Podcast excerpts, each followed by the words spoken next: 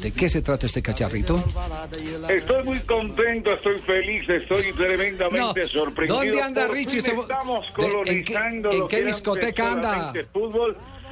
Qué alegría tan grande. Estamos aquí para presentarles el nuevo, pero es que estoy realmente maravillado. ¿Es el compañero mío? espectacular, ¿De el nuevo piloto de la Ferrari. ¿Cómo la ves, Javier? Oiga, eh, eh, pero eh, vamos a abrir el programa con, con información de fútbol o información de automovilismo. Es, es, es el nuevo piloto de la Ferrari, un un híbrido. ¿Quién es? un hombre espectacular que ha gastado una fortuna en el nuevo vehículo. Hablo de Cristiano Ronaldo. Es el No. hombre que tiene volando a esta escudería espectacular. Eh, acaba de hacer una inversión. La noticia es que Cristiano Ronaldo acaba de comprar un nuevo vehículo, ¿no? Se ha gastado, se ha gastado Javier el sueldo de un mes, por eso ahora es mi primero mejor amigo. Juanpi ya pasa a la segunda plaza, mi segundo mejor amigo. Ahora el primero es el Cristiano Ronaldo que se ha gastado 1.3 millones de euros para celebrar esta No renovación de su equipo el Real Madrid comprando tremenda nave, tremendo vehículo de 6.3 litros, motor B12. Estoy, mejor dicho, feliz, Javier. No, no, no. Richie, felicitaciones y gracias por la noticia. Entonces, Cristiano Ronaldo acaba de estrenar carro y se ha gastado un mes del sueldo, que no es eh, ninguna pendejadita, para comprar un nuevo vehículo. Es un propulsor eléctrico Kios que combinado genera 963 caballos de fuerza. La velocidad máxima es de 350 kilómetros por hora. Ya lo llamé Javier para que nos venga aquí a Tocancipá a hacer una demostración espectacular. Ya me confirmó estará el día del guayo aquí en Tocancipá espectacular vendiendo este vehículo para el olor a la gasolina y el rugir de los motores con estos 6.3 litros. Tremenda nave este Ferrari. Bueno, Richie, gracias por acompañarnos abriendo con mi cacharrito esta emisión de hoy de Blog Deportivo. Mi cacharrito, este, este es el tema cantado por. Este es el de Roberto Carlos. Sí, Roberto Carlos. Sí, sí, a ver, ¿cómo es que dice el cacharrito? En estas circunstancias el patrón me sugirió prestarme aquel cacharro que en el fondo Bueno, ya no tiene como la canción de Roberto Carlos, eh, carro prestado, sino carro propio. Pero, es no que el- menos mal no- fuera el primero. Pero no es el primero. ¿Cómo, cómo es el tema de Cristiano Ronaldo y su eh, ¿Colección? colección de vehículos? Acuérdese que la última vez que habíamos hablado de carros de Cristiano Ronaldo estábamos en la cuenta de 18. Sí. 18 carros, por supuesto, todos bólidos o carros de lujo como un Bentley, por ejemplo, o un Rolls Royce. Pero, Finitos. Sí, acuérdese que también había estrellado un Ferrari. No, y tiene, que- no tiene Renault 4 como el Papa. No, no, no, El Papa con su R4 blanco, ese sí anda en su pichirilo. Pero lo cierto es que ahora el problema para Cristiano es el parqueadero.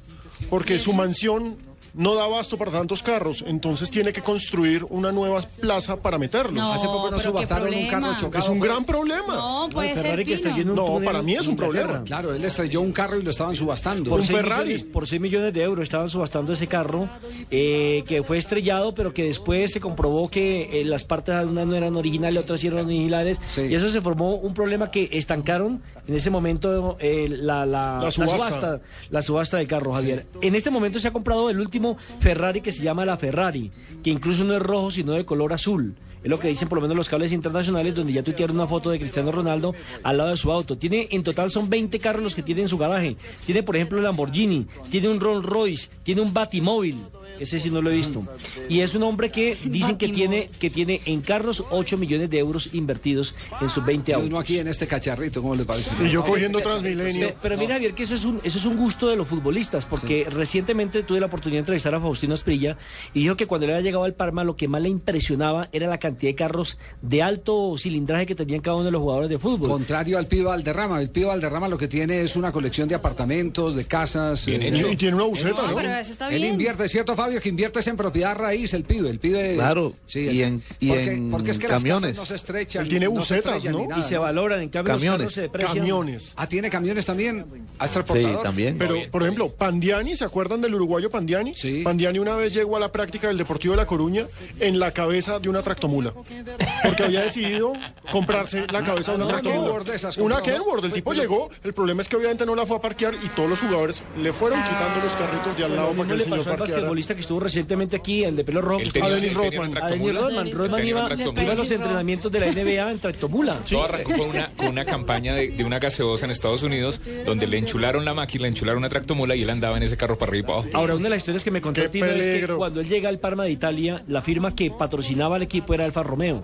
Le dieron cuatro Alfa Romeo y entonces una semana estrellaron uno por la derecha. Eh, La los otra semana, Real Madrid la otra por la reciben, izquierda. reciben cada año un, La, la- Audi. la otra por la izquierda. Entonces le dijeron, ¿pero qué? ¿Usted no sabe manejar dos? Sí, sí, yo sé manejar. Pero le, damos, le hemos dado cuatro Alfa Romeo y los cuatro los ha rayado. Yo no, lo que pasa es que a mí no me gusta el Alfa Romeo. Yo soy de BMW. Pero señor, es que el patrocinador es Alfa Romeo. No importa, déjenme el Alfa Romeo. Yo lo tengo en el parquero, pero déjenme comprar. Le dieron cuatro Alfa Romeo, dos yogur de Parmalat, quesos y todo eso. Y así se sentó con Tansi, el dueño de la Parmalat, para sellar una amistad que todavía eh, perdura. Porque, entre otras cosas, uno de los actos más lindos que tiene Faustino Asprilla, yo lo digo con todos los defectos que le puede encontrar la gente a Faustino Asprilla, es el de la gratitud. El cada que va a Parma, va donde eh, el señor eh, de la Parmalat.